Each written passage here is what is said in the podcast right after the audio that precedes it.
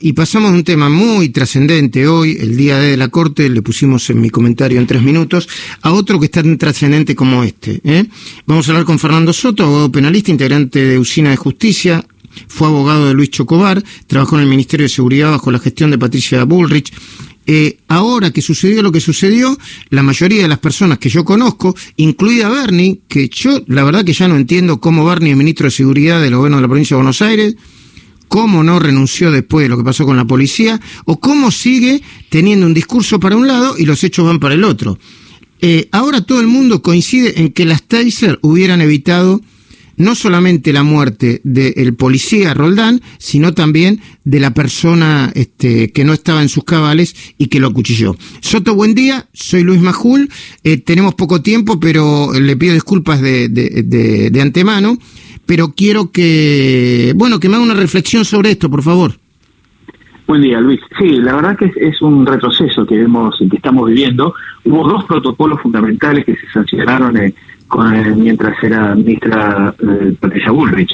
Uno es el protocolo de uso de armas, que frente a situaciones de peligro inminente, perfectamente definida en el protocolo, permitía el uso de armas de fuego para, entre otras cosas, proteger la propia vida del policía. Eso fue derogado en diciembre de 2019 por la ministra, nueva ministra Félix. Y otro protocolo era el uso de las TASER, que también establecía cuándo debía utilizarse, en qué peligros perfectamente definidos, y las TASER incapacitan a la persona o a un agresor sin producir ningún tipo de lesión, no le dejan ninguna lesión.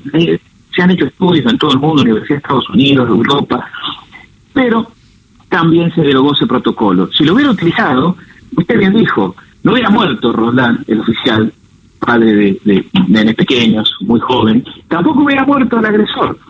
No entiendo, realmente no se entiende cómo esta ideología permite que se disparen los policías y las fuerzas de seguridad balas de plomo y no una taser que simplemente incapacita momentáneamente al agresor.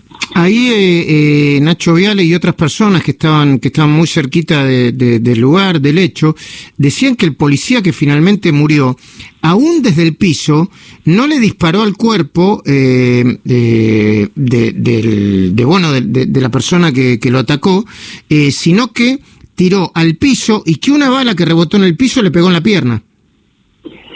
Sí, sabe que eh, yo integro Usina de Justicia, que es una asociación de víctimas. Estamos muy preocupados porque vemos en forma muy creciente que los policías en diversas intervenciones están más preocupados por su carrera porque se disparan inmediatamente, son detenidos, se le hace un sumario, se les secuestra el arma y se forma una causa penal. Entonces tratan a toda costa de no llegar a esa situación con peligro de las terceras personas y de ellos mismos.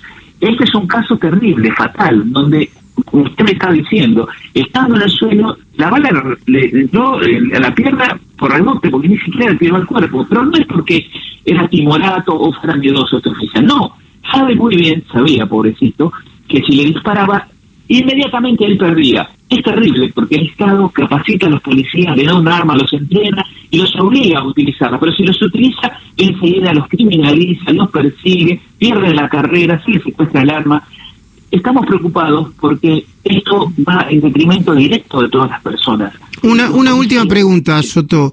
¿Cómo es en el mundo?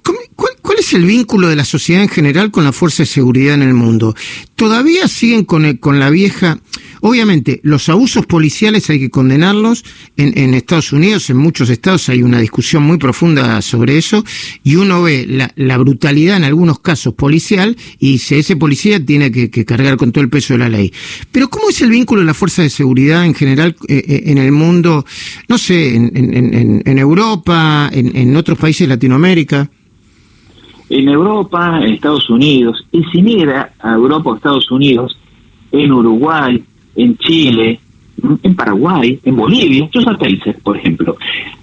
Y además hay un respeto al policía cuando actúa defendiendo la ley. Por supuesto que en todo el mundo hay excesos y esos debe, deben, deben condenarse y ser muy estrictos, pero la relación de la gente con la policía, la gente común con la policía es el respeto el respeto. Bueno, mire lo que está pasando ahora con las manifestaciones, Luis, que hubo de la policía en provincia de Buenos Aires. La gente apoyaba esos reclamos. La gente sabe que el policía se está jugando la vida por los mangos y que, eh, eh, por supuesto, que hay policías, como en todas las otras profesiones, que cometen delitos o que partan de la ley, pero el policía está para defendernos. Pero si al policía no lo defendemos, si no cuidamos al que nos cuida, estamos mal, porque no le damos la posibilidad de que él actúe como debe actuar.